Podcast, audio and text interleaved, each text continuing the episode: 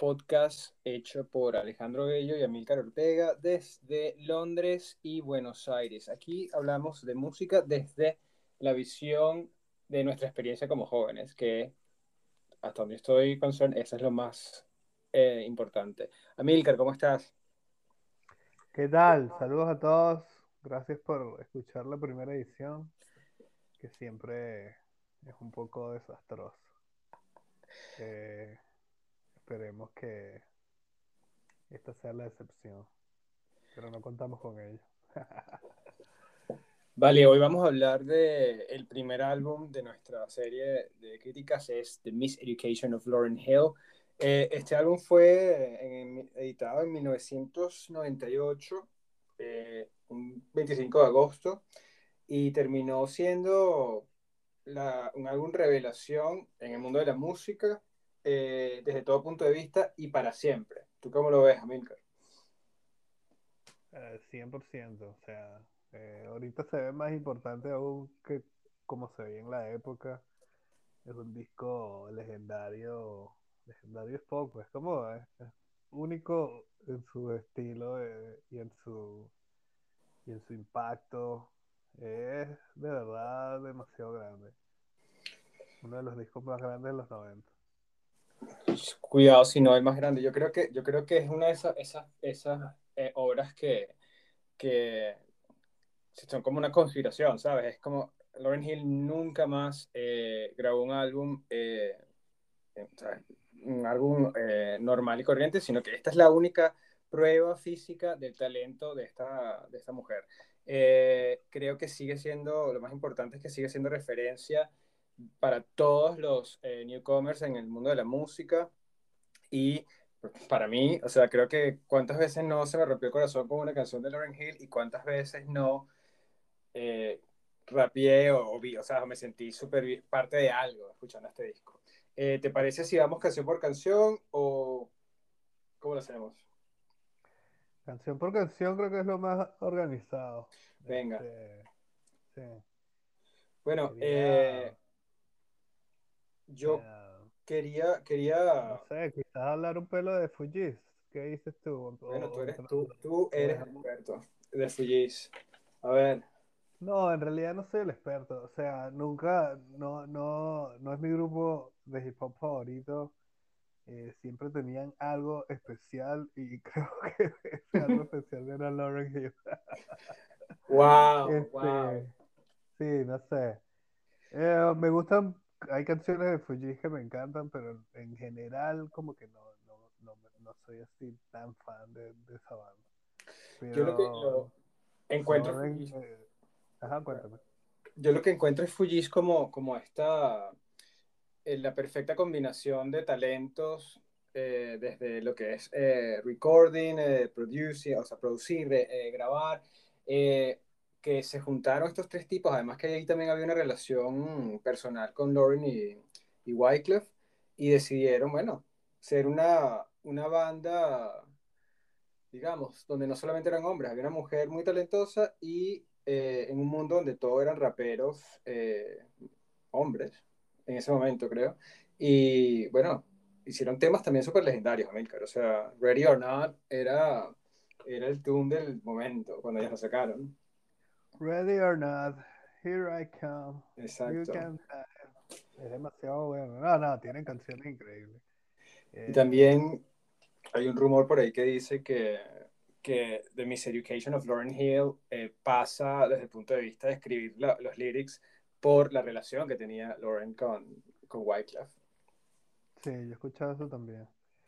Eh, eh escuché que ese, bueno, chisme viejo, pero que era que ellos le, mantenían eso en secreto a Pras y que, que no sabía que ellos tenían una relación por, por un buen rato. Eh, no sé si. No estoy de acuerdo con eso. Chicos, sean con sus compañeros de banda. Todo el tiempo. Bueno, mira, la primera canción eh, a revisar, yo creo que es The Lost Ones. Eh, de, mi, de mi parte de Lost Ones es, es impecable para empezar, para empezar un disco. O sea, eh, súper contestataria, eh, los scratch que había allí, era como una protesta sobre qué significaba ser afrodescendiente en ese momento, qué significaba ser una mujer en ese momento, eh, y la violencia, cómo se morían rappers por, toda, por todos los Estados Unidos de costa a costa, ¿no? En ese momento. Empieza con demasiado poder, que es como tienes que empezar un disco. No puedes andar con sutilezas. Y esta, esta es. eh, empieza con explosión, con una explosión. Los Ones es una de las mejores canciones del disco para mí. Totalmente, totalmente. Eh, y así es que yo creo que se empiezan, si, si tú revisas todos los, los discos importantes de los 90, todos empiezan en un high y, y lo mantienen eh, a través de todo, de todo el, el, el álbum. Eh, también creo que era un grito, un grito de, ¿sabes? Acusatorio, si, si lo quieres decir así, contra Wyclef también y contra Pras, ¿no? Era como, aquí estoy yo y lo voy a hacer y lo hago sola, ¿sabes? Digo yo, es, es como lo veo, ¿no? Sí, no estoy 100% seguro, no, no he analizado las letras ah, como con profundidad. No sé si tiene ahí como un, un ataque a Wyclef y a. Puede ser, no, no digo como ataque, sino yo creo que es como un stance, o sea, mira, aquí está, lo hice. Después de todo, exacto. de todo lo que ha pasado, aquí está y lo hice, ¿no? Yo creo que desde el punto de vista de una claro. mujer, yo creo que eso es tremendo stance, ¿no? Eh, Y es como, sí, como, bueno.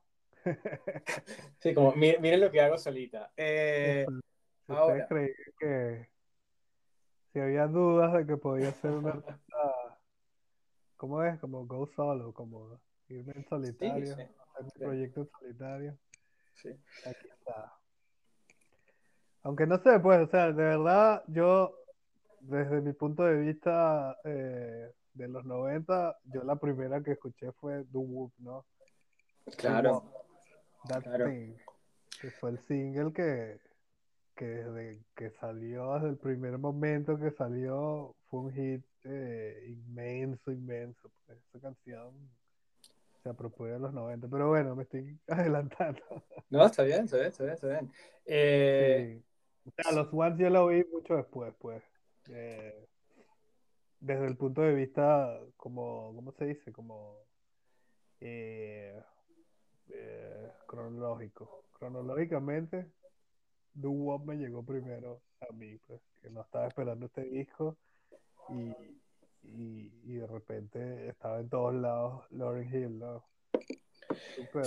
sí, fue así, o sea, sí, yo creo que eh, para mí esa canción en particular fue y cuando, cuando te diste cuenta que Lauryn Hill existía como, como, como un artista solo y, y sacó este disco. Lo mismo me pasó. Yo no, no compré el disco y lo escuché de arriba abajo, sino Dub Wop, que era, coño, era eh, la mezcla perfecta entre el hip hop con, la, con, los, con una manera de cantarlo impresionante y trayendo a Motown de, de vuelta a los 90, que era una cosa bastante eh, inusual, ¿no? Digo yo, y de, y de, de salieron, salió Mark Ronson, salió, creo que salió Amy Winehouse, salió toda esta referencia a los 60 y a Motown eh, en el futuro, ¿no? Eso, lo- eh, pero bueno, sí, fue, fue la, esa, esa abrebocas, ¿no? Para, para comprarte el disco y para escucharlo de arriba abajo, ¿no? Pero Hay bueno, que recordarle eso a los, a los oyentes jóvenes que en esa época uno tenía que comprar el disco. a No era tan chiquilladas. fácil, no era como escuchar una canción por ahí y, y simplemente llegar a tu casa y escuchar el disco. Era toda una producción. Además, nosotros dos estábamos en Venezuela que no, Exacto. no era, no, no tenías toda la availability. ¿Cómo se diría eso? La disponibilidad. No la no estaban todos los discos. Sí querías un disco especial que no estaba en las discotiendas, tardaban, ¿sabes? Dos semanas en traértelo. Y eso es porque ya estamos en el 98 que, que ya eso se podía, ¿no? Como que ya, como que para el 91 por ahí era imposible, pues tú estabas ahí aislado y tú estabas como, como, eh, o sea, lo, lo, lo que tenías la posibilidad de, de consumir.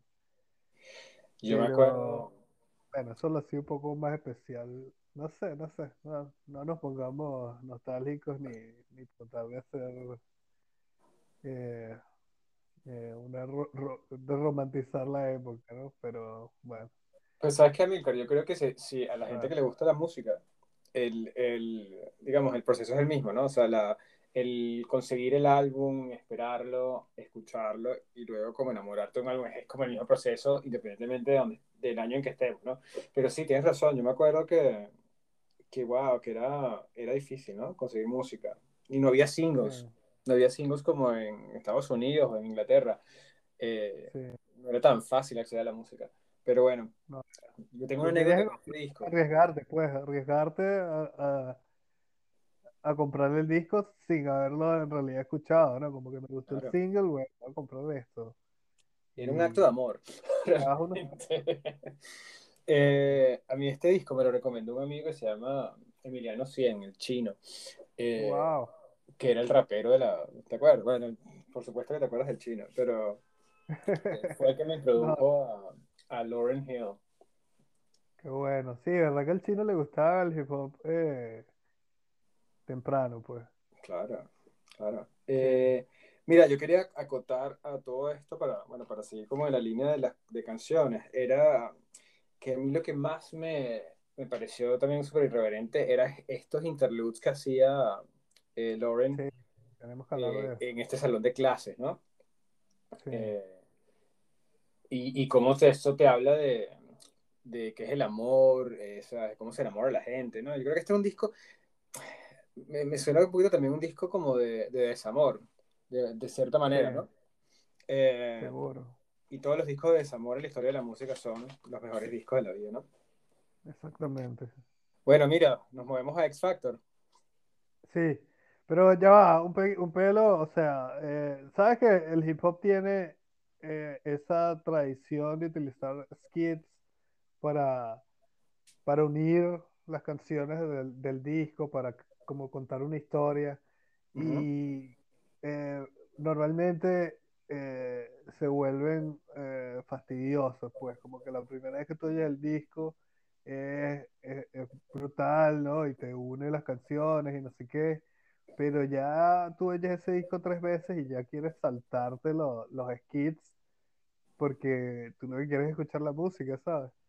Y en este caso es totalmente diferente, o sea, eh, ella, eh, los skits son parte integral de este disco, me parece a mí, es como eh, tú esperas prácticamente escuchar a los chamitos, es como para la gente que no ha al disco, es un salón de clase y hay como un profesor hablando con unos niños eh, que no se ven tan niños, pues no se sienten tan niños, diría como de eh, 13, 14 años eh, sobre el amor.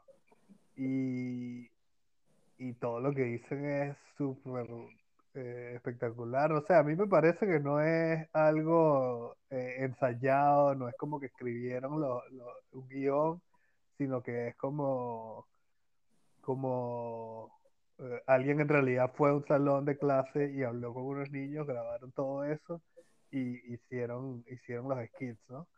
Eh, no, no tengo eh, ah, estoy 100% seguro que sea así porque así suena, que, que así fue porque así suena. Y de verdad la, la pegó, pues en realidad hacen, hacen todo, hacen, hacen como una, como, es como la, el ingrediente secreto de este disco, eso es que como lo unen todo, es espectacular. Eh, sí, sí, sí, totalmente de acuerdo. Es, para mí es, es eh, la espontaneidad de un adolescente enamorado, o qué es lo que piensa un adolescente del amor, que esa es como la, creo que es la, es genial, porque es la etapa donde la gente siente más intenso, ¿no? Creo yo. Eh, Sí. entonces, Hey, no, ¿qué pasó aquí? Eh, aquí dice recording, pero te dejé escuchar, Alejandro. hola, hola, Ok. Ya con- Eh, te otra escuchar, qué pasó. Bueno, yo Hey, decía que, eh, yo decía que que, que estos interludes son súper interesantes porque primero son espontáneos, como tú lo decías, y segundo, eh, que captan como el sentimiento de, de, adolescentes y lo que ellos piensan del amor. Y yo creo que esa es la etapa de, tu, de la vida donde uno siente más intensos, sin filtros, sin malicia. Entonces me parece genial como, eh, ¿sabes? Entrar a, hacer eso, ¿no? Y, como, y también me parece interesante que todo está, estos interludes están en la final de la, a final de cada canción. Eh, y como tú dices, no los quieres pasar, sino que los escuchas. Y de repente ni siquiera, lo, a, a, yo no los escuché al principio, sino de tanto escuchar el disco ya te vas como, los dejas, ¿sabes? Los vas escuchando y te vas enterando de cada uno cómo es, ¿no? Y, hace, y hacen, ¿sabes? Eh, hacen sentido con las canciones que los preceden, ¿no? Me parece a mí. Sí, total. Sí, sí. Sí, sí, sí. 100% de acuerdo. Eh, bueno, X Factor, ¿qué me dices de X Factor? Yo te digo de X Factor.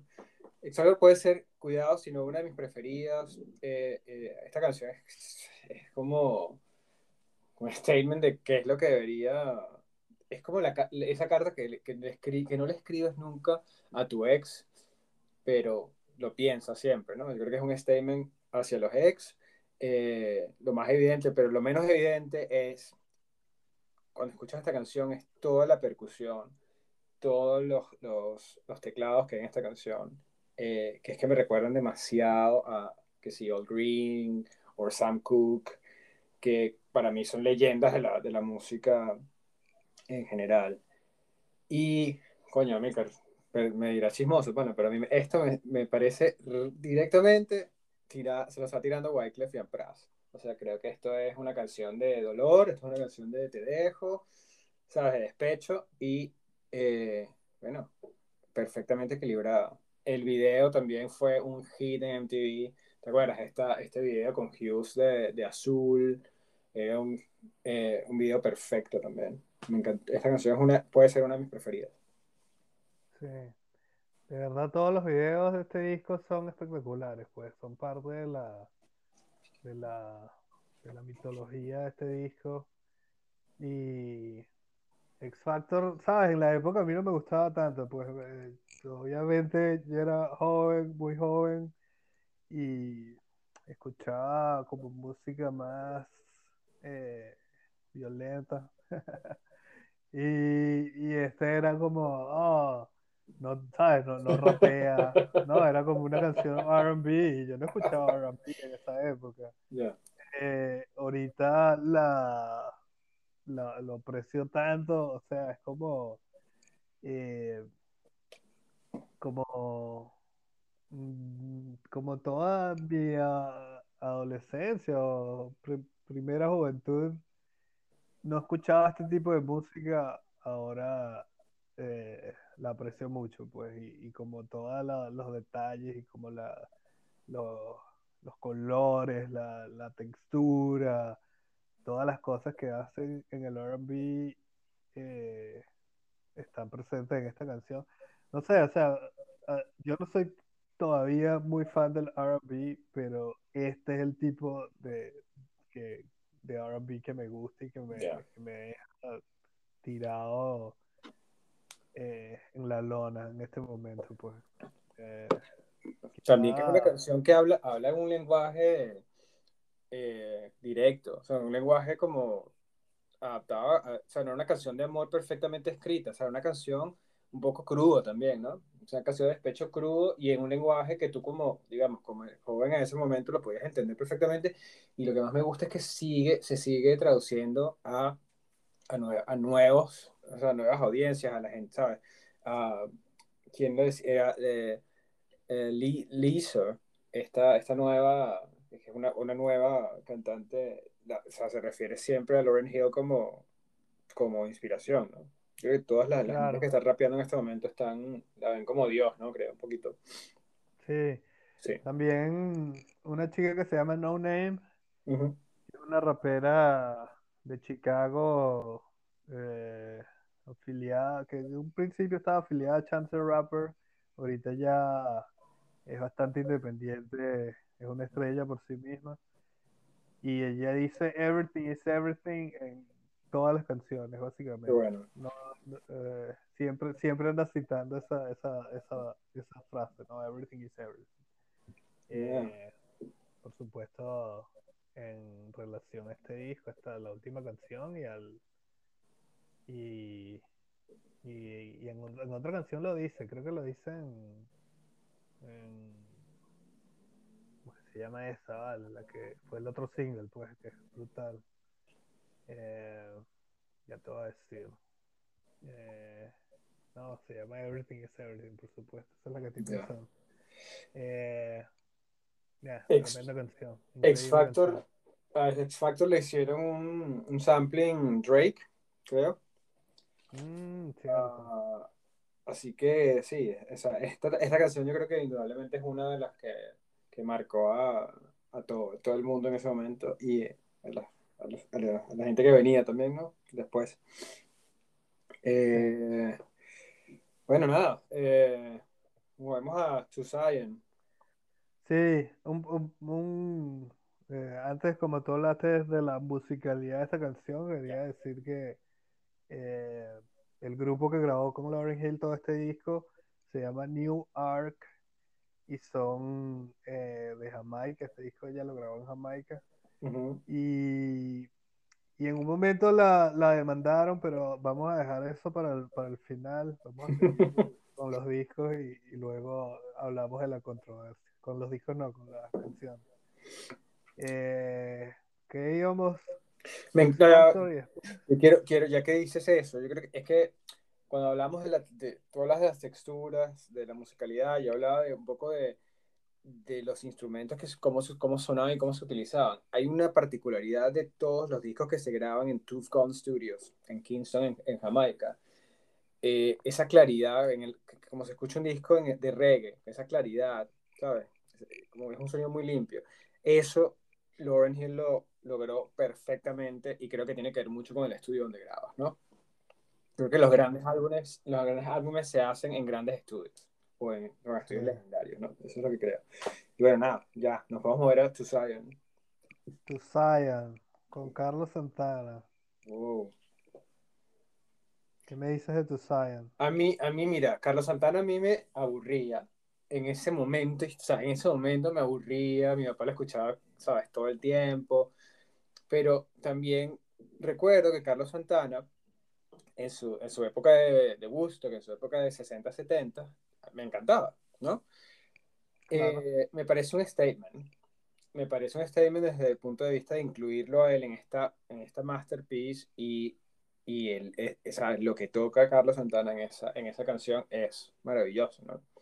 Eh, y es una canción religiosa, ¿no? Entonces yo creo que también, y Santana es un tipo muy religioso, así que creo que, como dicen, como dicen, en, como dicen en Estados Unidos, you, you, are taking the son to church, ¿no? Entonces yo creo que ahí fue, ahí para allá, lo llevaron a la iglesia, ¿no? O sea, llevaron la canción a donde tienen que llevarla.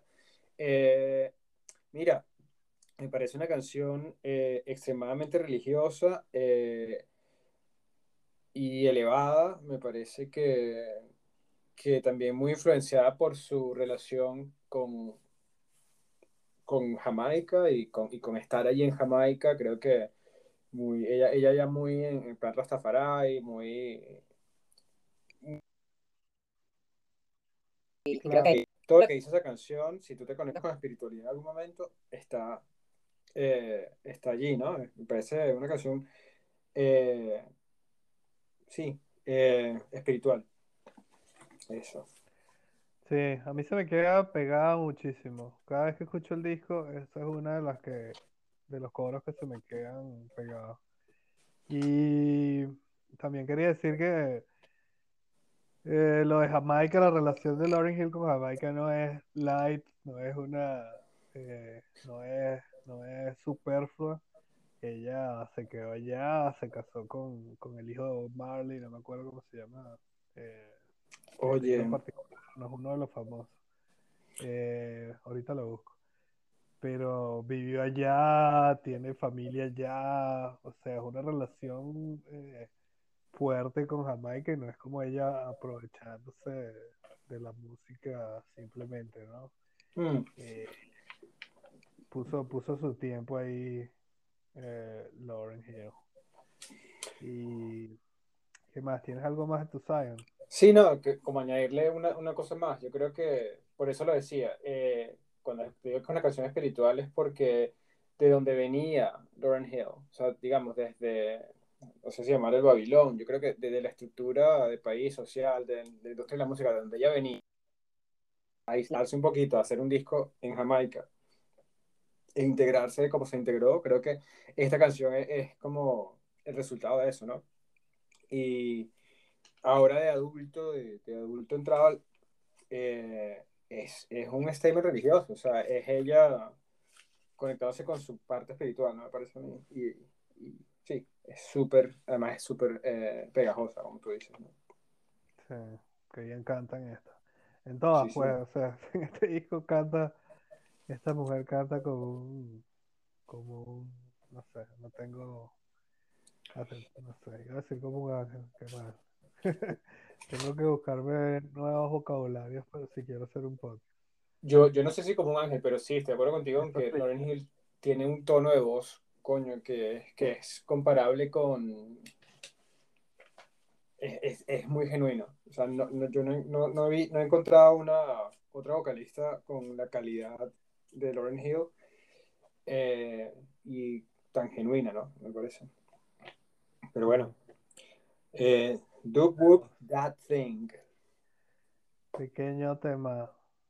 Eh, quizás el, el hit más grande de este disco, 100% seguro.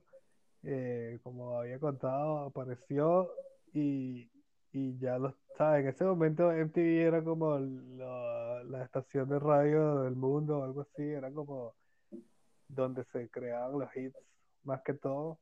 Y en, MTV lo empezaron a pasar como 10 veces al día desde el día uno, ¿no?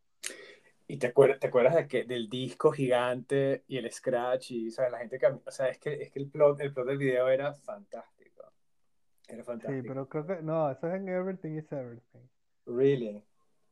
Sí, No, porque en perdón. este hay que es como e- ella cantando como en una, como en un, como en un, como en un En una doble realidad de los parade, 60 y los 90.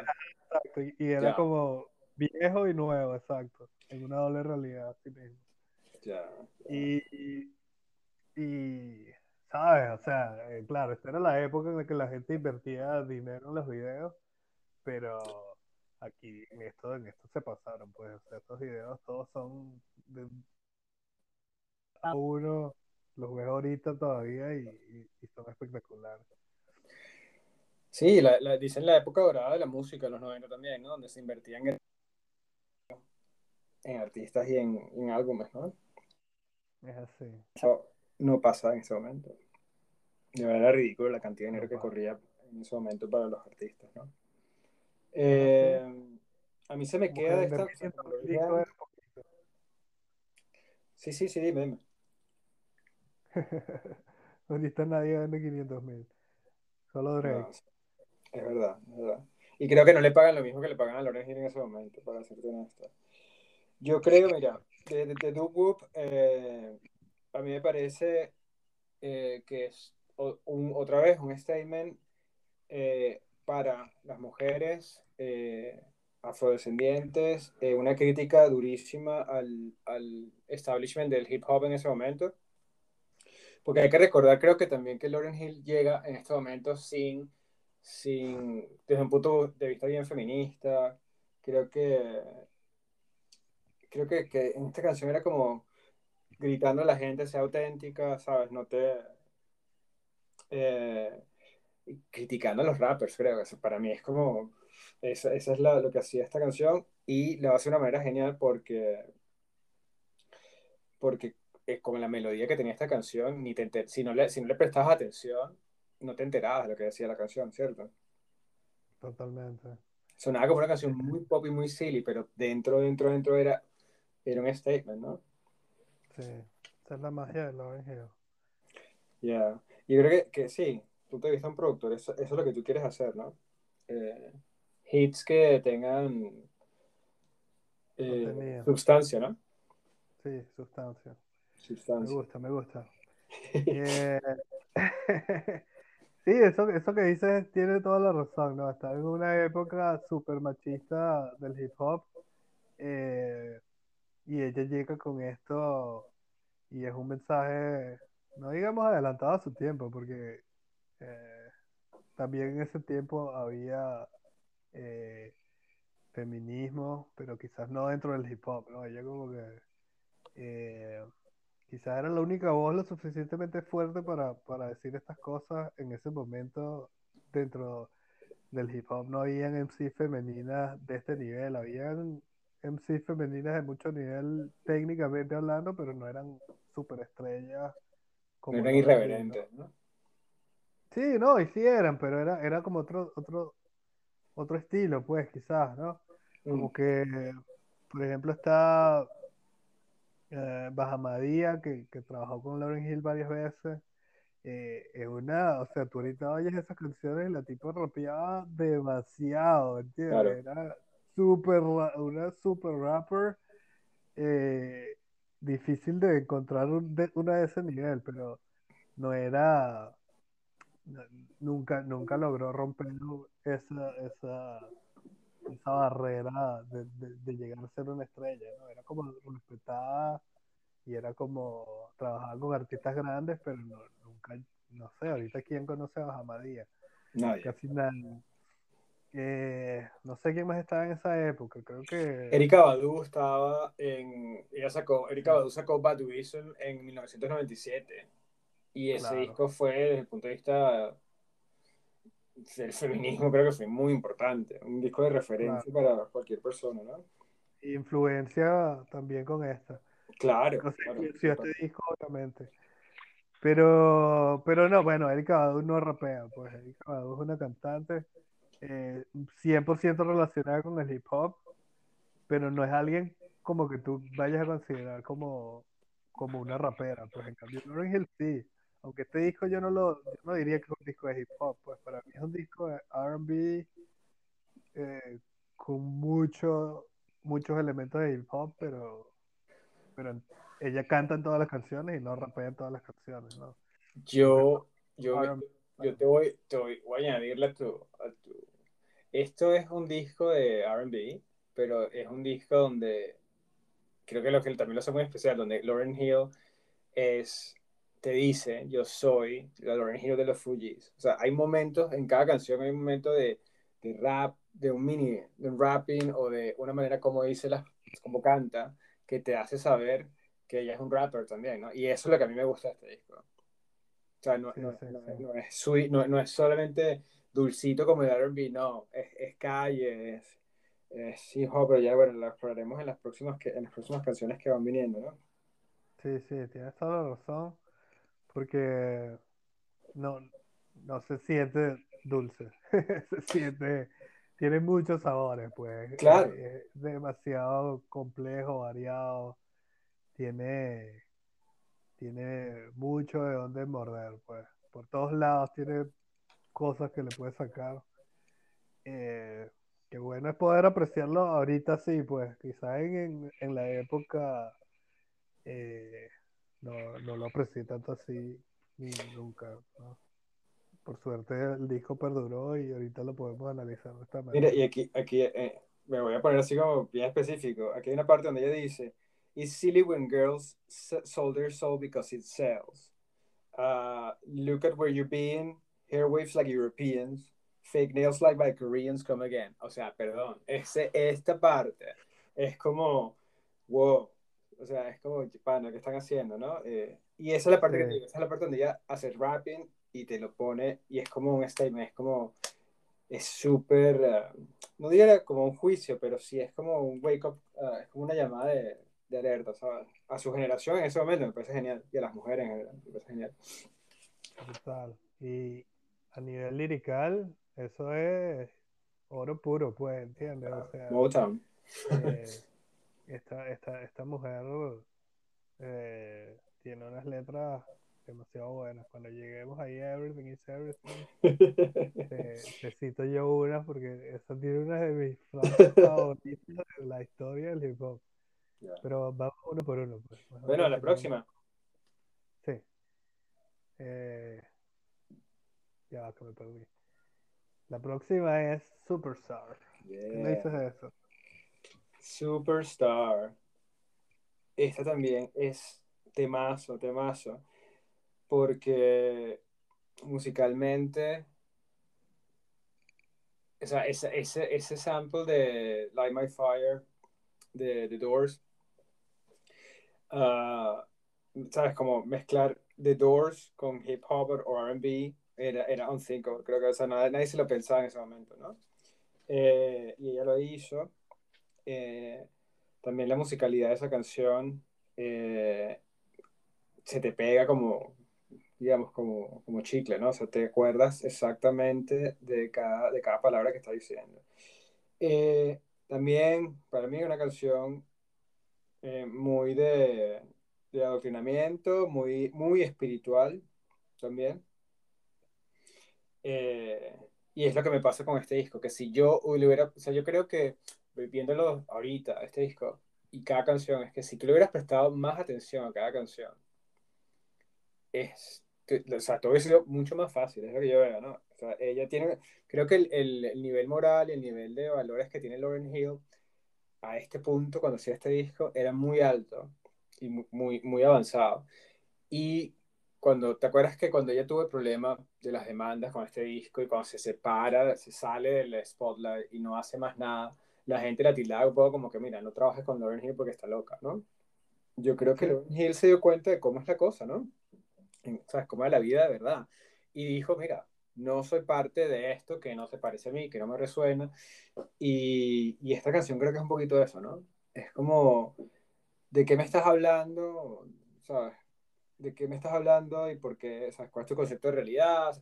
Es, es como eh, como se dice en inglés, grounded, es como muy uh, llevada a tierra, ¿no? Esto, muy, muy, muy, y muy, muy espiritual. Esta canción también, eh, una de mis favoritas, ¿no? Eh, en, los, en los lyrics, me parece. Esto es uno, son lyrics muy, muy profundos en esto. Brutal, brutal. Eh, te la dejo a ti. No sé, decir. No, no, o sea, la, la describiste también que creo que te, te, te dejo la exclusiva con esa canción. Lo único que iba a decir es que sí hay ciertos samples de rock en el hip hop.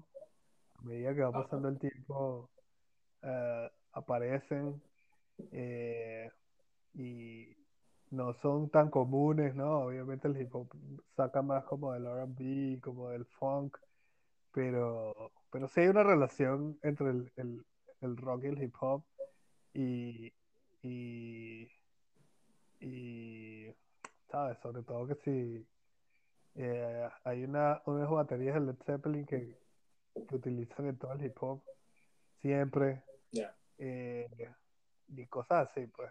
Pero yo... Claro, la, la canción de, de Aerosmith con Ron DMC ya, ya. Yo lo que me refería más con esto es cuando ella dice, Come on baby, light my fire, everything you drop is so tired. Era como... Claro. Es que no puede, o sea, no puede, no puede, para, para que lo escucha, eh, claro, The Doors, pero también lo que dice después que, que como que se amplía Light My Fire. Wow, es, es, es, acusatorio, es, es como diciendo a los rappers, señores, o lo que ustedes están haciendo es, está fuera de, de valores, ¿no? Eh, sí, sí, sí. Eso es lo que creo que ella, ella está diciendo. It's supposed to inspire, so how come we ain't getting no higher? More, no higher. More higher. no. Sí, no, y ahí depositar 20, o sea, se dice, now tell me your philosophy on exactly what an artist should be. Should they be someone with prosperity and no concept of reality? Wow, eso es como, toma el, el, eh, el, o sea, todos esos raperos de, de video de mujeres desnudas y, ¿sabes? Eh, yo creo que eso, a eso es donde ella le estaba tirando, ¿no? Al, al, al, mainstream hip hop, que de verdad era un poco como eh, abusivo, digo, hacia las mujeres o... Eh, bueno, era lo que era, realmente. Yo tampoco no, no, soy quien para jugarlo, pero sí, me parece que era ella quejándose un poco, ¿no? De, del mainstream. Sí, bueno. Y con, y con, con razón. Sí, Había qué quejarse. yo creo que sí. Ok. Eh, bueno, hour. Final Hour. The final hour. You can do the thing. Coño, me gustaría saberme la letra para cantar. Demasiado buena. O sea, aquí es cuando se pone hip hopera. Ya. eh, en la- ¿sabes? Como el, el- el secuen- la secuencia de este disco también es eh, parte esencial de la, de la receta, ¿no? Como, como metía- metieron una canción detrás de otra, o sea, te hacen viajar, ¿no? Te llevan para diferentes lugares y aquí en esta llegamos como al hip hop, como quizás es la más, la más seca, la más hip hop, hip hop. Eh, Ya, pero es que también. eh, sí, sí. Perdona, perdona. Te interrumpí. No, go, go. Ah, mira, eh, Final Hour, si hay algo que pasó con este disco, yo creo que es que es un antes y después para el RB, ¿no? O sea, hay un antes y un después de este disco. Y este disco, muy inteligentemente, explora cada punto de lo que es la música eh, afrodescendiente o, la música negra en ese momento en Estados Unidos, creo yo. Y esta canción viene antes de, de Superstar, que es como una continuación de Superstar, porque es que aquí viene la crítica más, creo que más dura a la industria, ¿no? A la industria de la música. Cuando dice, then you get the money, then you get the power, we, all, we, we will be all gone by the final hour. O sea, es como otra vez, o sea, es como una reafirmación de la crítica a lo que era la industria de la música en ese momento y a los rappers. Yo creo que es que ten- y, y la música en esta, eh, esa, esa, esa, esa trompeta era, era como muy, muy groovy, era como muy, muy pre-funk a Marvin Gaye en los 70, ¿no? Creo yo. Así lo, así lo veo. Eh, Claro. ¿Qué más? Sí, esta es una canción que se, que se te pega en, yo creo que es más super funk, ¿no?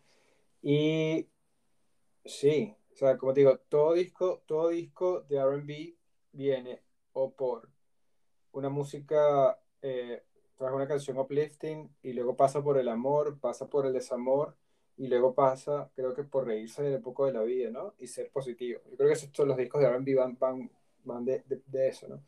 Y este disco particularmente, canción a canción, tiene, tiene episodios, ¿no? Como un libro. Es como un libro. Y este, y este disco fue diseñado o fue concebido con referencias de libros también. Entonces, para mí, todos los discos que se, que se referencian como, como libros, sea, en, epi- en capítulos, prólogos eh, y tal, son obras maestras en la, en la historia de la música. Y este, bueno, este es uno de ellos, ¿no? Hay que tener. Eh, decir bolas. ¿Se puede decir bolas? Puedes, puedes, mira, puedes decir eh, groserías, puedes decir bolas. Es un podcast, ¿no? Creo que todos Hay que tener bolas para, para hacer ese tipo de, de cosas. eh, para referenciar libros, para hacer, para hacer tu disco un disco concepto, tienes que, tienes que ser muy valiente y tienes que estar, tener mucha confianza como artista, porque eh, eh, es una de las cosas más difíciles de hacer. Para mí este es un disco concepto. Y eso, pues, como eh, el, el título del disco eh, fue, está inspirado en, en la novela The Education of Sonny Carson y, y otra eh, y The Miseducation of the Negro. Exactamente. Eh, no sé, no tengo nada que decir sobre eso porque no he leído ninguno de los libros, Ya. pero es un dato Sí, yo, yo- yo sin saber tampoco mucho, sin haberme leído eh, los libros, me refiero, me refiero a- es al, al, al detalle, ¿sabes? Al detalle quirúrgico con el que haces un, un álbum, ¿no? Cuando, te, cuando lo haces con, con referencia a un libro, ¿no? Tienes episodios donde exploras sentimientos, exploras, ¿sabes? Eh, situaciones. Y cuando haces eso, el libro tiene, mucha, mucho, hace, tiene mucho sentido, ¿sabes? Y te lleva, te lleva a sitios digo que estás en control de tu, de tu obra. Eso es lo que quiero decir. Eso es lo que me parece. Estoy de acuerdo y siento que no, no todo el mundo lo puede hacer, casi nadie lo puede hacer, diría yo. No. Eh, bien por, bien por Lauren. Y a los chicos, a los chicos que vienen, a la, gente, ¿sabes? Que, que es un poquito más joven que nosotros. Nosotros, o sea, ah, era el momento donde tú escuchabas un álbum de principio a fin. Y eso ahorita como es tan raro, eh, como tú dices, hay que tener bolas para hacer una, un álbum eh, excelente desde la primera canción hasta la última, ¿no? Bueno, nada. Sí, o sea, el que puedo poner que es bastante nuevo es To Pimp a Butterfly de Kendrick Lamar. Eh, más o menos la misma historia, ¿no? Tiene como unos eh, interludes, como unos skits que, que unen a todo el disco.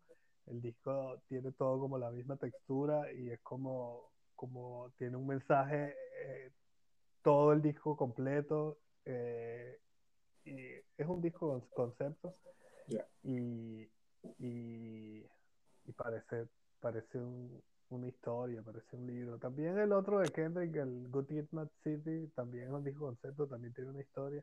Como que Kendrick es uno de los artistas que, que hace este tipo de cosas y las hace bien. Y, y, y es difícil, pues, porque si estás contando una historia, como que es difícil también tener hits, como tener canciones que, que, que, que funcionen solas y que no funcionen solo dentro del, dentro del, del disco concepto. Es súper complicado. Muchas personas se han quedado en el aparato, pero no Lauren. Yo creo que Lauren, Lauren, eh, también que, que que hay que decirlo, o sea, Lauren no era solamente la, una de los integrantes de, Fugees, también era una, una escritora, una songwriter eh, súper eh, productiva, ¿no? Ella trabajaba, cuando estaba haciendo este disco, creo que ya había trabajado con Are- Aretha Franklin y CC Winans o yo no sé quién más, o sea, había, hablado ya, había estado ya trabajando con con grandes, ¿no? Y yo creo que y era por sus canciones, por la manera como escribía. Entonces yo creo que ya tenía, lo que pasa con este disco es que tienes tanto material, o sea, desde el punto de vista de, de, de, escribir una canción, tenías tantas canciones escritas y, y, y, estaba pasándole tanto en ese momento a ella. Eh, y sus posturas políticas, religiosas y sociales, yo creo que fue la perfecta, la perfecta tormenta para que esto, ¿sabes? salir, sacar un disco de esta. Y también, bueno, vamos a estar claros, el apoyo, el apoyo financiero ciego de Columbia Records para hacer lo que ella le, para darle carta blanca, ¿no? Hacer lo que ella quisiera. Se lo merecía, pero sí, eso ya no pasa. Ya, ya, ya. Sí, me acuerdo yo, mira, así como anécdota, me acuerdo yo que al año siguiente yo estaba viniendo acá a Inglaterra, ¿no? Por primera vez en mi vida. Y me acuerdo que eh, a ese año, a, todavía, Lauren Hill la patrocinaba todo el mundo acá. ¿eh? Estoy hablando de marcas de famosísimas de jeans y ella todavía seguía, en la, o sea, seguía siendo parte del, del marketing a un año luego, ¿no? Después de eso.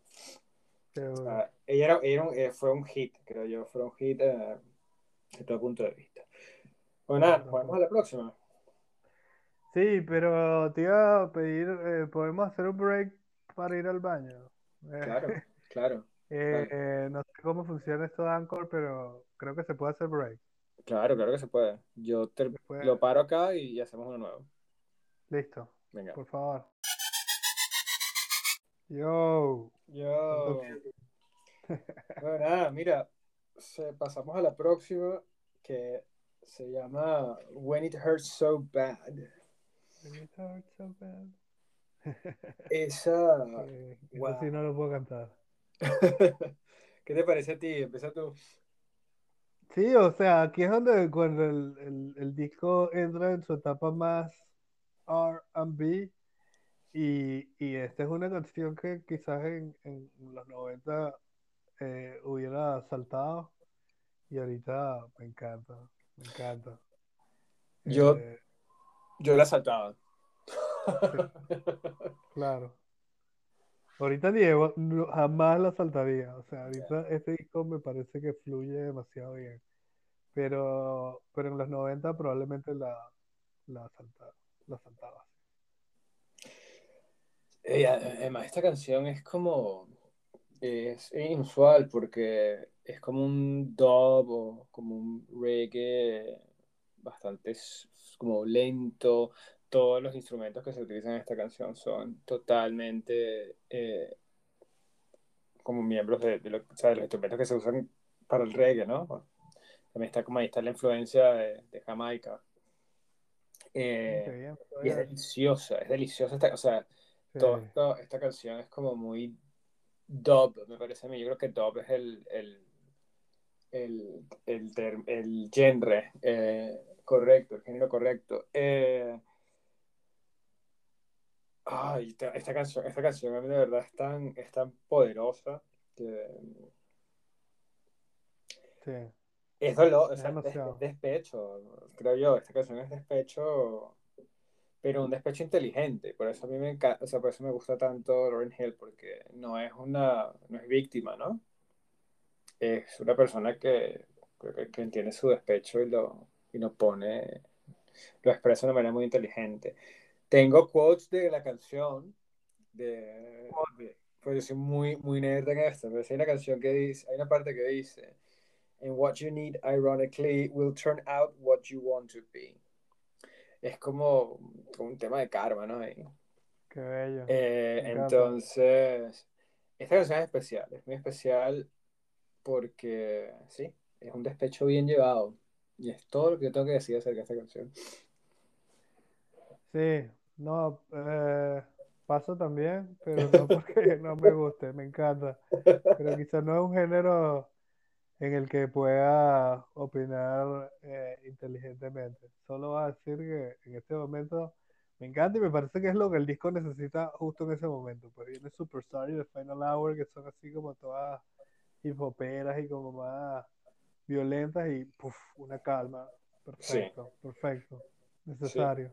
Y eso, eso, eso que el dub hace, ¿no? Es como relajar la energía, ¿no? De un del álbum en ese momento. Totalmente de acuerdo contigo. Bueno, Sí. Amílcar, eh, I used to love him. Con Eh, Mary J.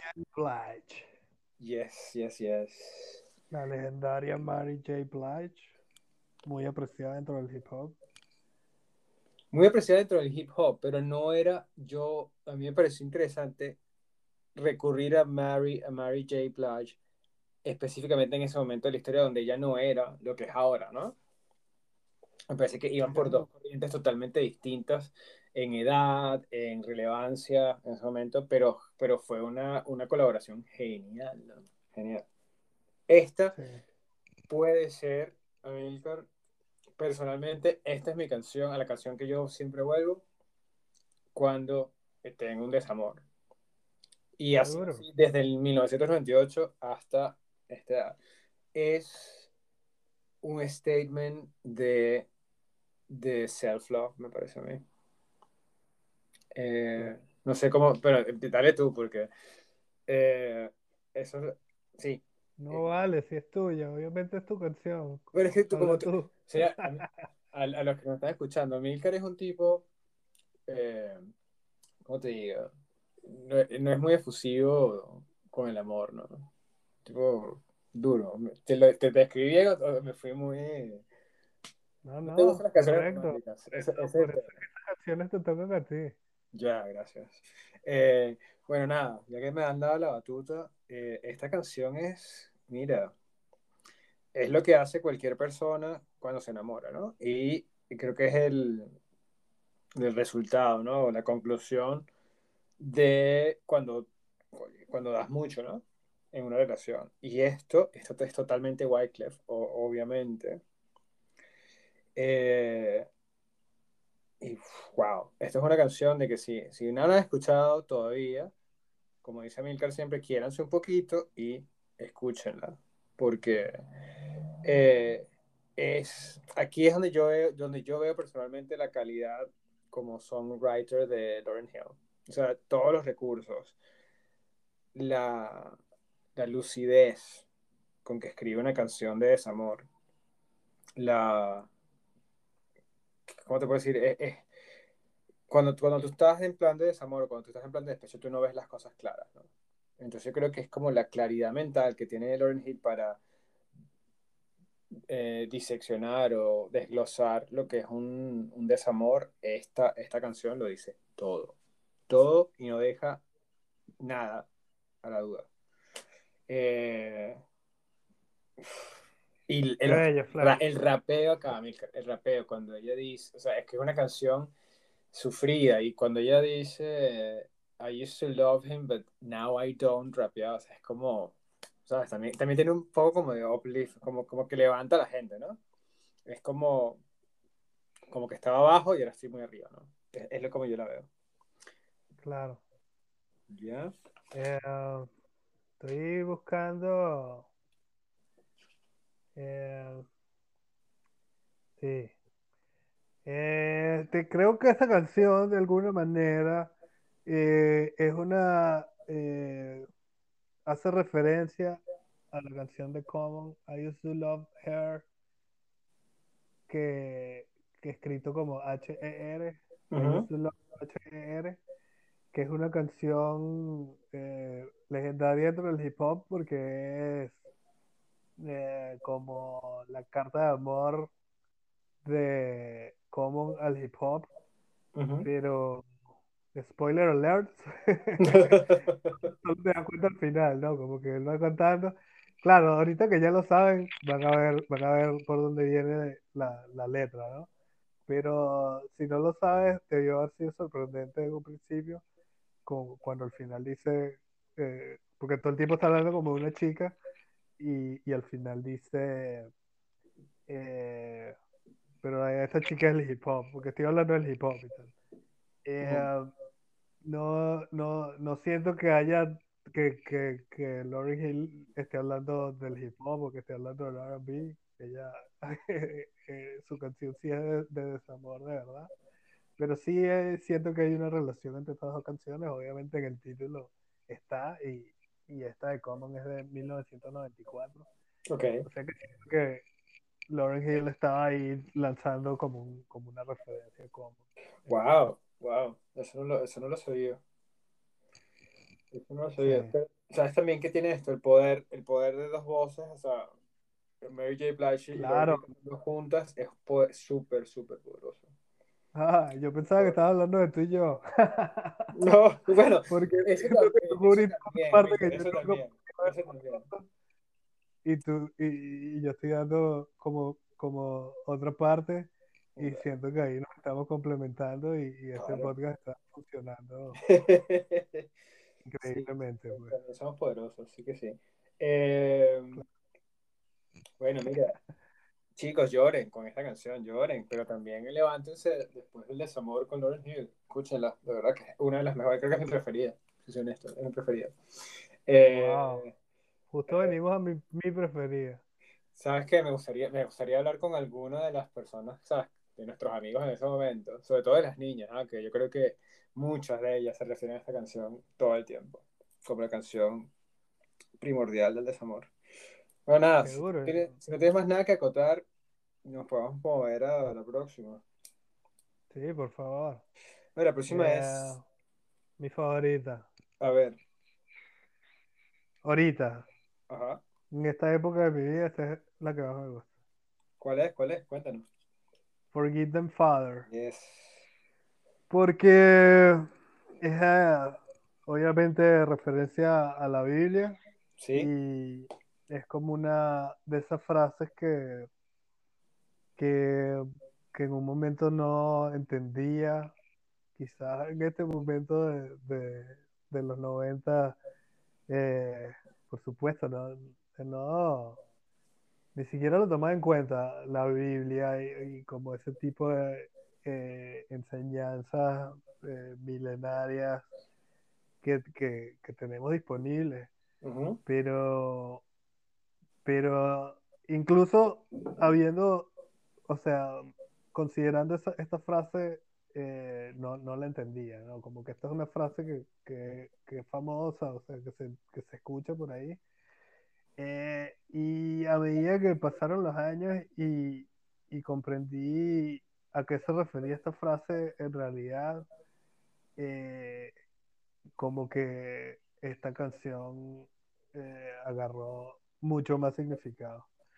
Y además musicalmente, eh, esta me encanta, esta me parece que tiene como toda la mezcla de que, que, que es la característica de este disco, ¿no? Que es como mezclando varios géneros ah, en, la, en la misma canción. Eh, aquí mezcla, mezcla de todo, ¿no? Tiene RB, hip hop, reggae. eh, quizás es la, la más realizada, donde está más realizada la mezcla eh, de este disco, creo que es en esta canción, en, mi opinión. ¿Qué me dices tú? Bueno, eh, para, la- para los que, para los eh, en español, ¿no? Por también poner a la gente en contexto, ¿no? Forgive them, Father, significa perdónalos, Señor. Y es, claro, como dice Milcar, es una, es, creo que es la base del catolicismo, es la base de la religión, es la base que creo que para, para, como tú lo cuentas, para mí también en ese momento, cuando tú tienes que eh, 20 años, 19 años, eh, cuando te diga perdónalo, Señor, eh, es como, dices, era, era lo que no me gustaba de la iglesia, lo que no me gustaba. Eh, exacto. la veía, lo veía como, como que Dios, o sea, como que todo lo que uno hacía estaba mal y bueno, no, de verdad que no. o sea, tiene otro, otro- otra connotación esa palabra. Eh, además, también para añadirte a, la- a lo que era ese, la mezcla de, de- de géneros y la mezcla de ritmos, eh, está cantada también en patuá. O sea, tienen, tienen a Sherry Thunder ah, como rapeando, Sí, pero es en patuá, no es en inglés ni siquiera. Se escucha como inglés, pero es, patuá caribeñísimo. Entonces también ahí está también una, una cosa muy fuerte, ¿no? Yo creo que, que, que Lauryn Hill, por eso digo que es tan elevada a ese momento y por eso creo que ella no está totalmente demente, sino que es una tipa que está en otro nivel de conciencia y en otro nivel como ser humano que muchos de los que estamos acá, ¿no? Entonces, es como tú...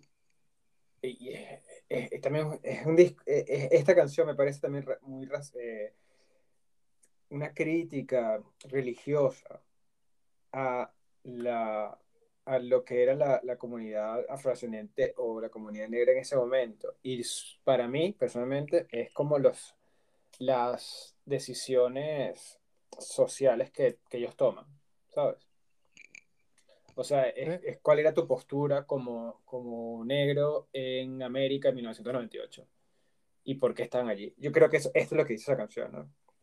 Y lo, en un contexto religioso también, ¿no? No sé cómo lo ves. Como que esa parte de Forgive them, Father, y después dice, eh, 'cause they don't know, they, they don't know what they do, porque ellos no saben lo, porque no saben lo que hacen. Ya. Y they know not what they do, disculpen. Y, y eso es importante, ¿no? Es como eh, el, el, eh, te van a te van a traicionar, te van a jugar, a hacer malas jugadas, pero tú siempre eh, estás eh, deseando que, que, que sean perdonados por ellos, porque en realidad no saben lo que hacen, pues algo así. Ya. Y lo otro que quería decir, como para criticar un poco, porque tampoco hemos estado hablando demasiado bien de, de- Y quizás esto no sea 100% de ella, pero eh, en los créditos de esta canción no sale eh, eh, esa chica que acabas de nombrar, Cherry Thunder. Shelly Thunder. Shelly Thunder. Sí, Eh, ¿Sabes? Si salen featuring Mary J. Blige, featuring D'Angelo, y no sale featuring Cherry Thunder, y ella es parte integral de esa canción. es Y verdad. es como algo, verdad. una discriminación ahí que, que ellos le hacen a, los a, los a los jamaiquinos que, que, que no me gusta. Y también pasa justo en, en el otro disco del que estábamos hablando, que era eh, The Pimp a Butterfly de Kendrick Lamar. Él tiene esa canción que se llama The Blacker the Berry, en la cual rapea ahí tipo patuá con este mismo estilo eh, jamaiquinoso, un tipo que se llama Assassin, y, y no salen los créditos. O sea, que estos discos pase el mismo fenómeno, siento que no es algo que sea casual, debe ser algo que tiene que ver con las negociaciones con, lo- con los artistas en Jamaica, pero igual me parece una discriminación y me parece que, que- que no es algo que, que deberían permitir los artistas. eh, ¿sabes? Tenemos que cuidarnos todos los unos a los otros y Claro. obviamente eh, esta mujer hace una contribución a esta canción brutal. Sí, sí, incalculable, creo yo. Sí. Eh, pero bueno, quizás no sea culpa de Lauryn Hill, probablemente no sea culpa de Kendrick Lamar, pero, pero bueno, ellos son los únicos que tienen cierto poder para parar este tipo de cosas. Claro, claro. Sí. Sí, hay que, hay que ser, hay, hay que ser responsables porque de darle a todo el mundo, ¿sabes? Cuando tú brillas, tiene que brillar todo el mundo que te ayudó a brillar, creo yo, ¿no? Entonces, ahí está, ahí está, ¿no? Sí, Mal. sí, ahí está, ahí está también la parte de, de las demandas, porque, eh, pero, pero hablemos de eso al final. Vamos a seguir con Every Ghetto, Every City. Oh, sí, oh, sí. Esta canción me encanta. Eh, eh, es, el, el beat de esta canción es Motown, eh, es como digo, eh, eh, a lo mejor si no me entiende cuando digo pre-funk, pero es esta, este, esta bass line atrás muy, eh, ya, pre-funk, es como, como, como para ponerlos en contexto, era cuando, como cuando Stevie Wonder empezó a cantar, que era a finales de los 50 y principios de los 60, y luego pasa a ser, eh, de ser baladitas blancas a ser sign, no sé, sign, uh, sign deliver I'm yours, o sea, como que era funk, funk, funk. Eso es lo que llamo pre-funk, ese bass line y la historia de esta canción. Eh, yo me parece, esta es una de las canciones perfectas de este disco. Eh, son esos, esos lugares comunes de su, de su juventud. Me parece eh, el- el- la cantidad de detalles que tiene esta canción en, en los lyrics es genial. Y me, me parece eh, un homenaje también, ¿no? A, a su, a su origen y a, y a donde, de donde ella venía, ¿no? Y, a lo, y cómo eso se traduce a, a la visión de un artista cuando ya ha visto mundo, ¿no? Y te dice que, bueno, sí, que en cada ciudad y en cada gueto la realidad es la misma, ¿no? Y yo creo que eso es, digo, como, como inmigrante, creo que eso es lo que yo también veo en, las, en todas las ciudades donde estoy, ¿no? Eh, las realidades son las mismas independientemente de, del brillo que tenga una ciudad o un país, ¿no? Entonces, esta, esta es una de mis canciones que me parecen perfectas, ¿no? También. Qué brutal. Es como la canción más alegre del disco. Sí, eh, y, y en este momento también lo necesita el disco. Entonces, otra vez vuelvo a la secuencia. Pues la secuencia de este disco, quizás como si, si cambias las canciones del lugar, si lo oyes en shuffle, no funciona tan bien como claro. funciona, como, como está hecho. Pues todo está ahí puesto, cada bloque eh, eh, es muy importante para, para que el disco funcione. Y, y sí, o sea, eh, yo no, para mí lo, lo que, lo que agarro, lo que me queda de esta canción es como la, la alegría y como que no está presente en este disco. Pues para mí este disco es como un poco de desamor, como tú habías dicho en un principio, y este es como la canción, eh, la canción alegre que, que hacía falta, que hace falta. Eh, Sí, esto es todo lo que tengo. De acuerdo, de acuerdo. No, y donde dice, no me acuerdo muy bien el, exactamente lo, lo- la letra, pero cuando dice, You know it's hard, don't forget who you are looking back. Eso, eso tiene, tiene, tiene también mucha fuerza, ¿no? Es como mantente centrado, ¿sabes? Eh, dices. Oh, Self-love, self-love, que creo que esto, esa, esa, esa calidad de self-love que tiene Lauren Hill es lo que la hace, la pone en esa posición de casi Dios frente a las nuevas eh, generaciones, ¿no? Creo que así es donde, donde por ejemplo, Lizzo, que es la que, que me parece una, una artista bastante interesante, pop, pero muy interesante, eh, ella hace sus referencias a Lauren Hill de esa manera, ¿no? Que es como que la que le enseñó a ser autosuficiente como persona. Y eso, eso tiene un valor, sobre todo en este momento del mundo, muy grande. Eh, me encanta. va, nos vemos a la próxima. Sí, esa era la que quería llegar. Tan, tan, tan, tan. Nothing Even Matters Ok. con D'Angelo. Su única colaboración hasta donde yo sé. ¿Qué dices tú? ¿Tú- tú Amílcar, en esta yo te voy, a, te voy a dar la batuta porque yo esta, lo confieso, lo siento, ahora me gusta mucho, pero era una de las canciones que pasaba cuando Sí. era joven. Sí. Claro. No, no, yo también, 100%. Eh, eh, no, no era, no era mi cup of tea. Y incluso ahora, o sea, no sé, yo ahorita escucho D'Angelo todo el tiempo. Es uno de los artistas que más escucho. Eh, pero, por supuesto, fue luego de muchas batallas en el terreno musical que llegué a Ok. D'Angelo y dije, wow, ok, este tipo es un verdadero artista. Y, y es lo mismo que pienso de Lauryn Hill, pues, son los pongo ahí como en el mismo, en el mismo, en el mismo lugar, eh, que, que es algo quizás difícil de definir qué, qué características tienen, pero lo podría decir como eso, pues como que son verdaderos artistas y aquí están los dos colaborando.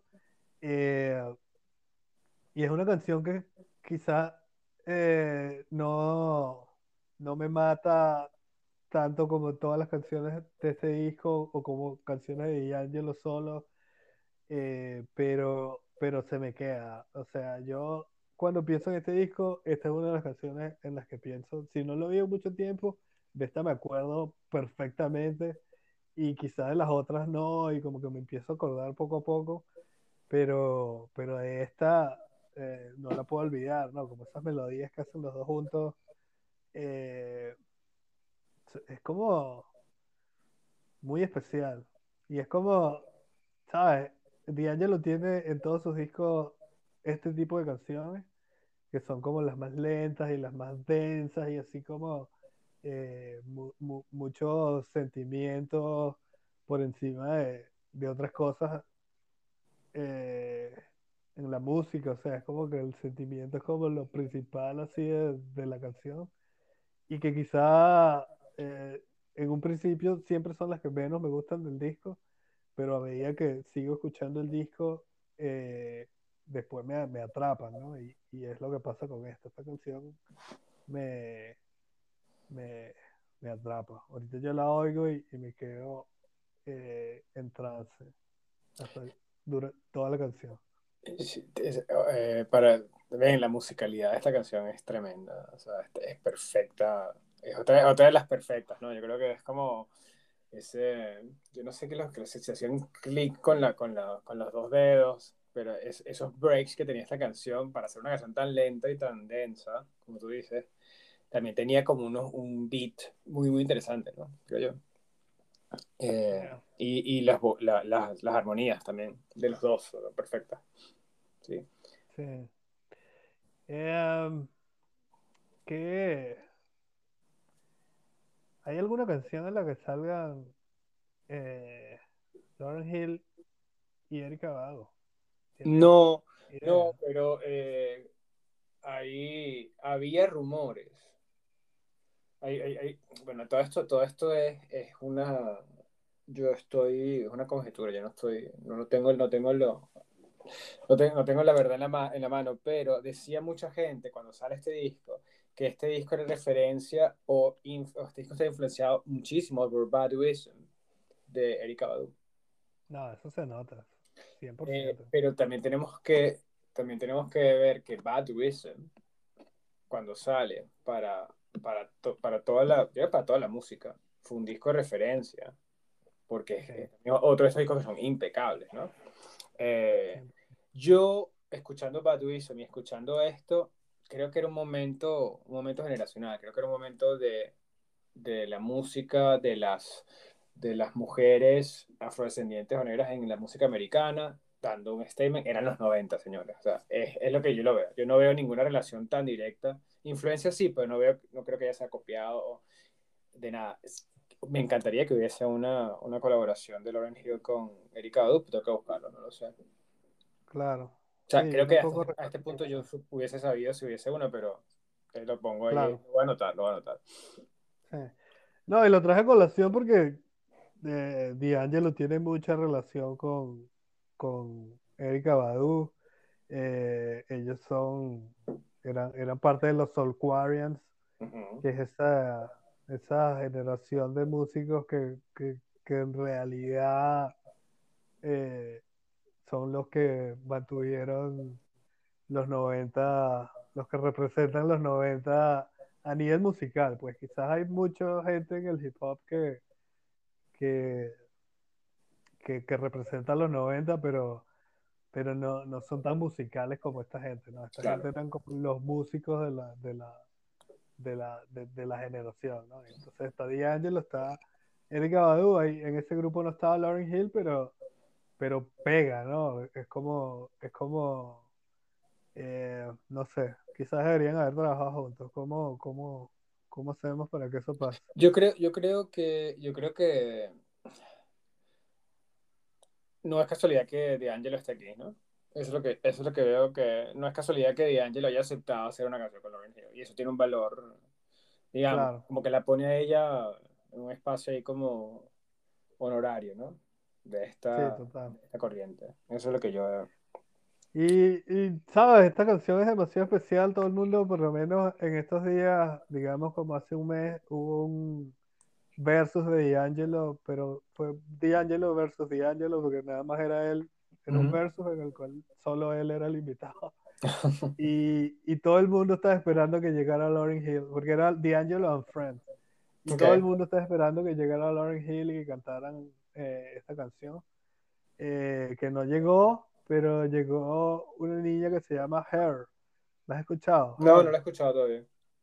Eh, eh, gringa y es como joven, pues, es como de la nueva generación del R&B. Ok. Y, y cantó con, con D'Angelo y, y no, no cantaron Nothing Even Matters, pero, pero sí eh, la melodía se coló en la canción que estaban cantando. O sea, cantaron un pedacito ahí como para que la gente no, no se quejara. Pero, pero era, era increíble, pues, como que todo el mundo estaba esperando que llegara Lauryn Hill y que cantaran esta canción. Bueno, Eh, sí, para que vean lo importante que es este disco to- aún todavía, ¿no? O sea, es, es increíble. Es este disco de increíble que este disco se mantenga tanto. sí, Continúa, disco. ese disco, este disco es una referencia indudable, aún todavía para la música en general. Eso. Continuemos, que ya llevamos demasiado tiempo. Everything is Everything. Creo que esta también es una de las groundbreaking. Yo creo que esta generacionalmente nos, nos da, nos cambia. Creo que esta canción hace los 90 también, ¿no? Esta, es un hit pop eh, indudable. eh, es un hit eh, para MTV. Es un hit para, para Lauryn Hill. eh, y creo que en el momento que sale como, como single fue como un refrescamiento de este disco. Y, y aquí te conecto con lo que te decía cuando llego aquí a, a, esta parte del mundo de Inglaterra, cuando aún en 1999 ella seguía siendo relevante como, como hit, ¿no? Y creo que Everything, and, Everything is Everything salió casi a finales del 98. Sí. O sea, fue uno de esos singles que fue como para refrescar el álbum, ¿no? Totalmente. Y, y vaya que lo hizo, pues.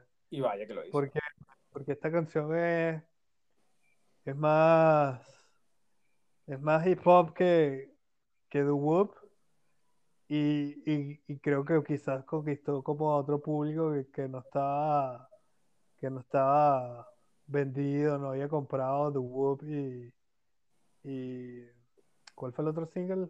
No- Eh, Can't Take My Eyes Off, off of You.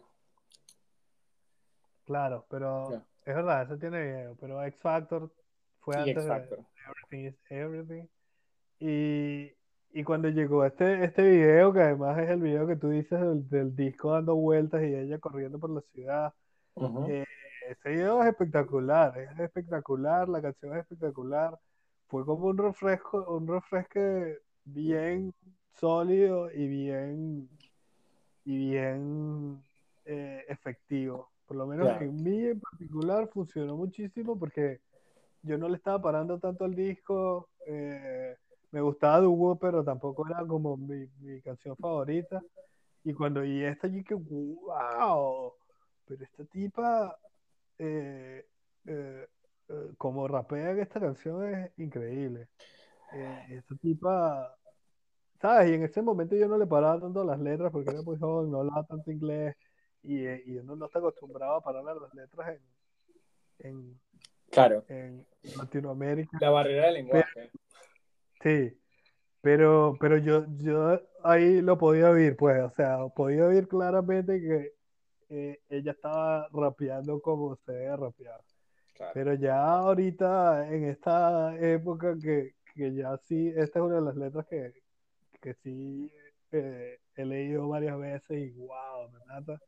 Tiene como esta frase que dice, Now hear this mixture, where hip hop meets, meets scripture, develop a negative into a positive picture. Esa es, esa es, esa es. Dios, esa frase tiene todo ahí. Está explicando lo que es el disco, ¿no? Where hip hop Claro, meets claro. scripture. Ya lo habíamos hablado, este disco tiene demasiadas referencias a la Biblia.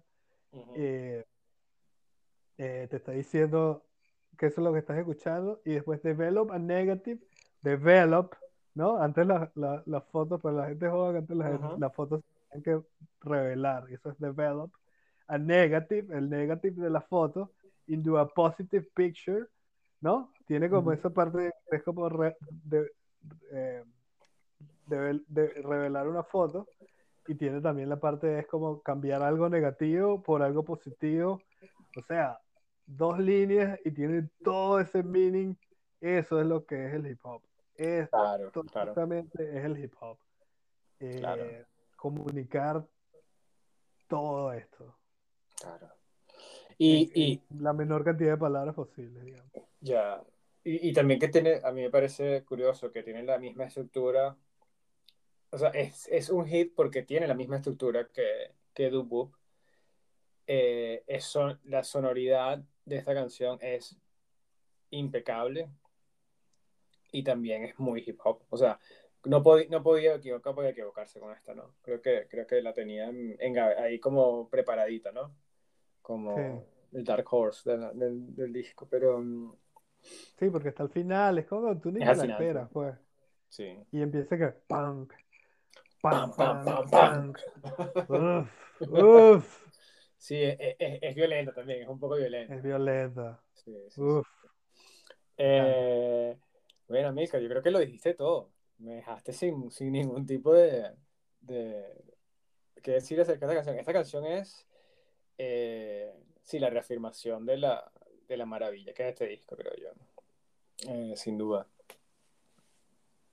Brutal. Sí. ¿Sabes? Otra, otra línea que, que quería destacar es una que dice Flipping in the ghetto on a dirty mattress.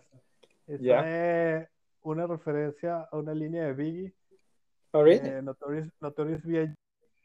Y estas son otros de los tipos de cosas que, que, que están presentes en el hip hop constantemente y que hacen como el hip hop algo eh, tan interesante que es como de citar y repur- repurpose. ¿Cómo podríamos decir repurpose? Como- darle nuevo propósito.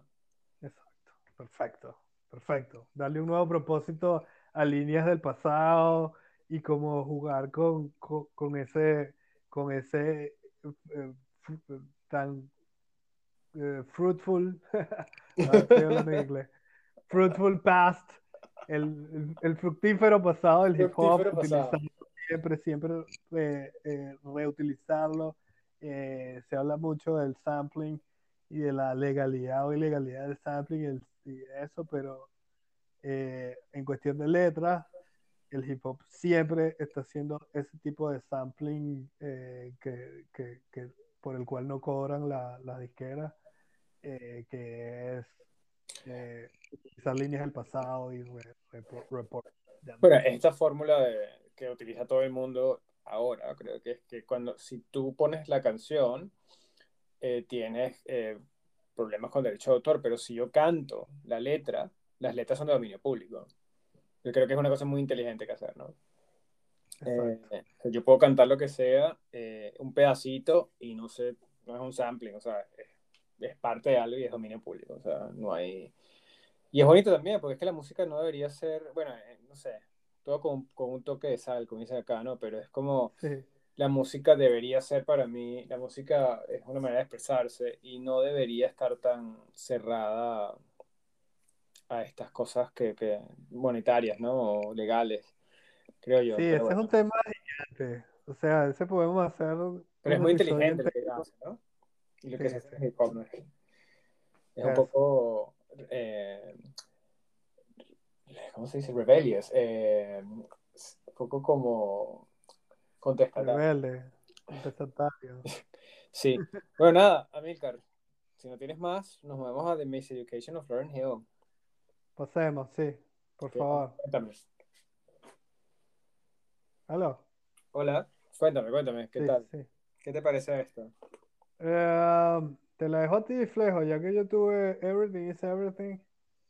Eh, Ma- Bueno, esta canción, esta canción también, yo no tengo, no tengo como mucho material con esta, pero viene, viene siendo de estas canciones que yo le daba skip para pasar a una canción más importante.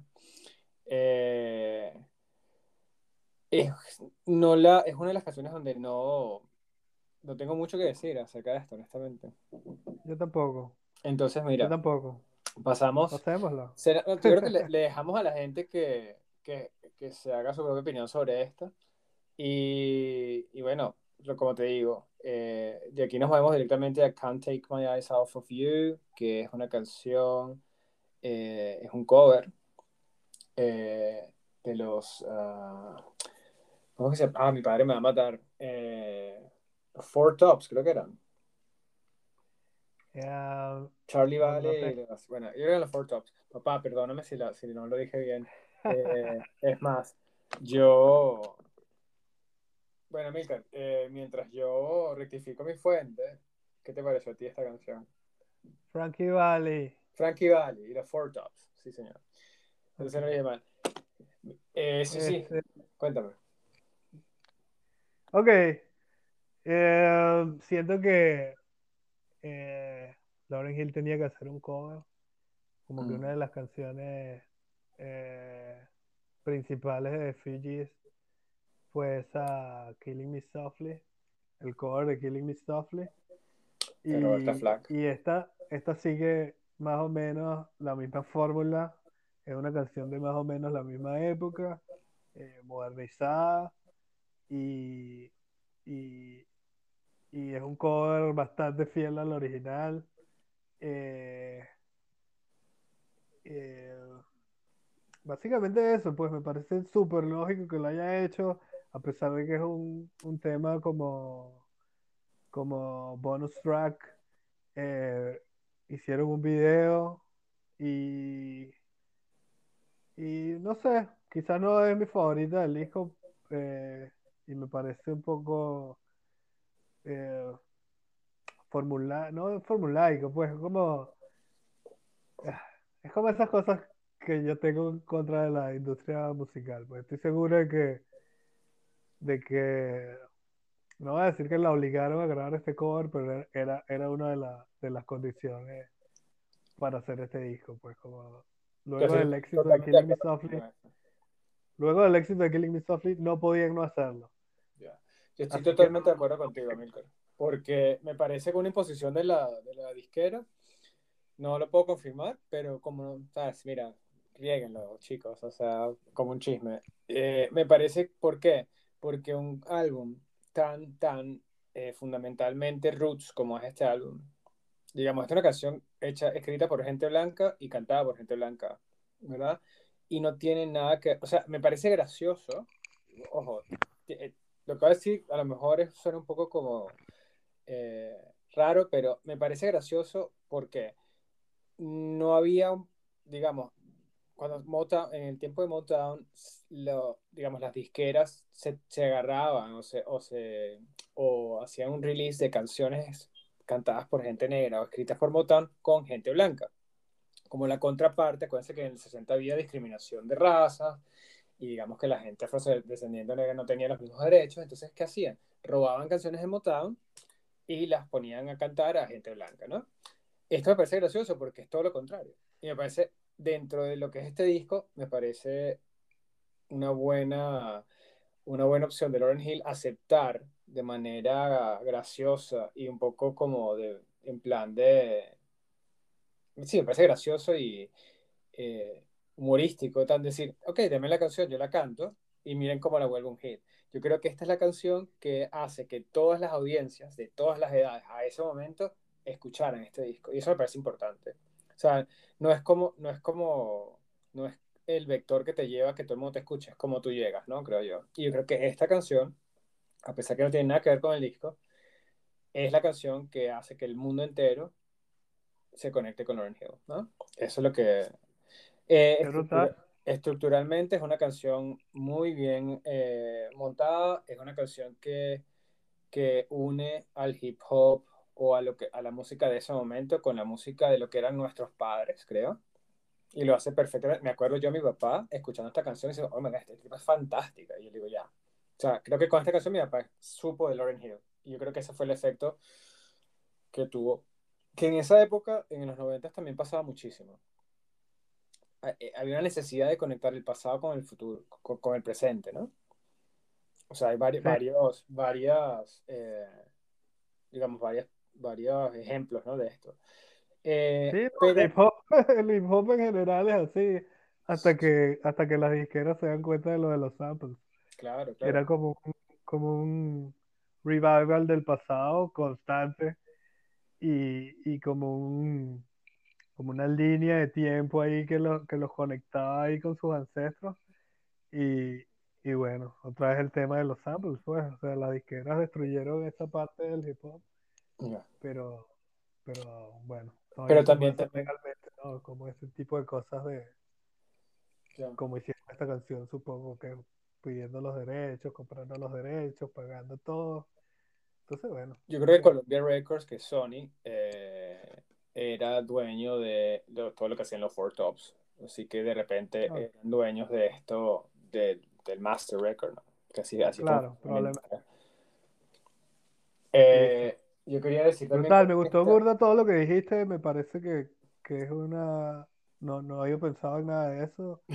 y, y ya veo como la importancia de este tema en este disco. Así que bien por las disqueras por haberla obligado. Ah, no, y, y, también otra cosa que, que, me parece fundamental de este disco. Este disco, estoy seguro que es, el, es un disco referencia para los productores más, de esta, más, más pegados a, lo, a, a, esta época que estamos viviendo, como Mark Ronson. Y creo que este disco hace el camino para eh, eh, la gente como Amy Winehouse, Back to Black, o sea, todos, estas, todos estos discos que han sido discasos últimamente, pues esto, esta canción o este álbum abre el camino, ¿no? Para hacer eh, obras como esa. Me encanta. Y bueno, que te acerca esa canción, honestamente. Sí, sí, no, ya hemos hablado muchísimo. Y ya este podcast está demasiado largo, pero, pero creo que no lo podemos terminar sin hablar de las controversias con, con lo de las demandas de los músicos con respecto a este disco. Eh, ¿Quieres que te eche el cuento o, o quieres mm, No, no, mira, nos falta una canción por, por que nos estamos saltando, que es Tell Him, que es como oh, la, conclusión, la, conclusión de este disco, que es, eh, yo no sé si es también parte como del despecho en plan triste, pero creo que es más como, creo que es lo que le escribiría yo a, a, a, a mi papá o a mi mamá, ¿sabes? Creo que es una despedida de alguien. Eh, una canción muy, muy buena. Es una canción que parece como una, una canción de cuna, creo, como una canción de estas de... Y que, y que la musicalidad también es fantástica. Eh, y muy positiva, como todo este disco. Eh, y bueno, Amílcar, no te preocupes por todo lo que tenemos que decir de este disco, porque este podcast puede salir en dos partes, así que no pasa nada. Así que vamos, vamos. Ahorita vamos a hablar. Si no tienes nada que decir de, de Tell Him, yo creo que podríamos movernos a, a, a lo que, a, la controversia de este disco y a lo que trajo luego, ¿no? Sí, hagámoslo. Venga. Eh, todo empezó. eh, no, o sea, el que lo trajo a, primero una demanda. Y esa demanda se eh, la resolvieron en la corte, no se sabe cuáles son los términos, Eh, pero básicamente los, los, los músicos que participaron en, en este disco estaban pidiendo más dinero y más créditos. eh, pero eso se resolvió. Y eso fue como en el 2011. Y más cercano a nosotros, ya en el año, eh, ¿qué año será? 2018, eh, el, este músico que es brutal, que se llama Robert Glasper, que, que hace unos discos de Robert Glasper Experience, que son como, como él tocando con una banda y invita a raperos a que, a que, a que le canten encima esas canciones. Tiene cosas espectaculares, tiene varios discos espectaculares. Y él en, en, en la época tocó con Lauryn Hill como músico de sesión.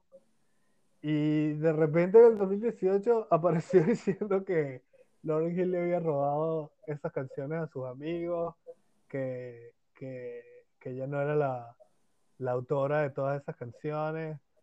Y, y, y no sé, pues, eh, básicamente él conoce a los músicos que tocaron en ese disco y eso es lo que él dice. Eh, la respuesta de Lauryn Hill a este, a, a este tema fue como, ¿sabes? Por- primero que todo, porque tú seguiste tocando conmigo si tú sabías eso, ujú. ¿no? Como que, ¿cuál es el, cuál es el, dónde está tu ética ahí? Y, y lo otro que ella dice es que eh, ella compuso todas las canciones, que esas canciones son de ella y que, y que ella contrató a los mejores músicos posibles, contrató a los músicos porque eran los mejores. Por supuesto que todos los músicos hicieron contribuciones invaluables para las canciones, pero la composición es de ella. Y desde un terreno legal, eh, el compositor de las canciones es el que tiene todos los créditos y los arreglistas eh, no, no cobran, o sea, cobran en el momento, pero no cobran regalías. Eh, eso, eso, esas son las leyes de la industria musical que quizás no sean las más justas, pero así funciona. ya, Eh, ahora, no sé, yo no estuve ahí, yo no sé qué tanto crearon lo- los músicos. A mí me parece que este disco es demasiado espectacular como para ser hecho por una sola persona. Eh, me parece que, que tienen que haber contribuido muchísimo porque es demasiado bueno eh, musicalmente hablando como para que solo una persona esté detrás de eso. Eh, pero, pero eso no tiene que ver con la composición, pues, o sea, yo no creo que ellos hayan ayudado a Lauryn Hill a componer estas canciones.